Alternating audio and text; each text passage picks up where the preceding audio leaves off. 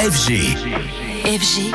DJ Radio. Alors Anthony, ce matin déjà bonjour et tu viens euh, nous parler cinéma et DJ. Et je me suis surtout donné un exercice, celui de trouver les DJ qui feraient les meilleurs sujets pour un biopic. Alors on sait que c'est un exercice qui marche hein, au cinéma euh, depuis euh, quelques temps. La preuve encore avec le dernier film One Love sur Bob Marley qui réalise de très bons chiffres au box-office. Alors on s'est demandé pourquoi pas un DJ.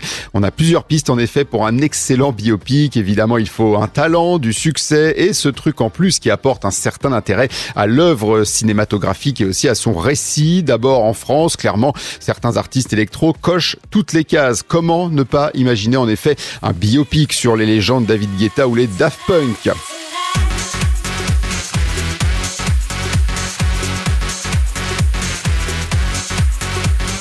David Guetta a une carrière tellement longue, tellement riche, tellement folle qu'il y a largement matière à en faire une belle success story de ses débuts dans les clubs parisiens, au festival, devant des dizaines de milliers de personnes en passant par ses résidences à Ibiza, ses succès avec des tubes à l'appel, ses collaborations avec des stars internationales, ses places de numéro 1 dans différents classements. C'est très riche et on y ajoute sa vie familiale, les femmes de sa vie, ses enfants et on imagine parfaitement une fin de film avec un David Guetta très âgé qui prend la décision difficile de raccrocher.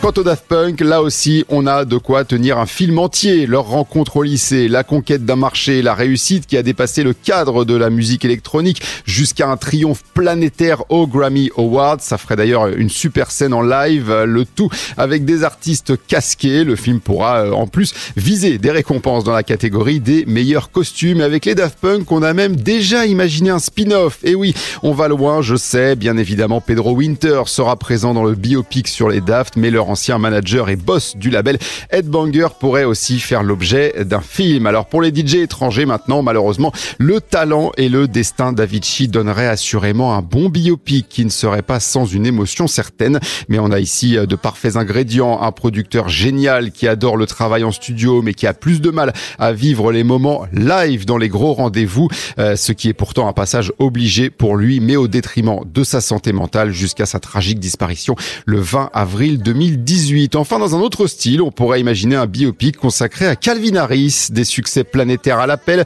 un arrêt total des lives pendant plusieurs années avant d'y replonger complètement, y compris avec une résidence à Ibiza, et on y ajouterait ses relations avec des personnalités célèbres comme Rita Ora et surtout une certaine Taylor Swift.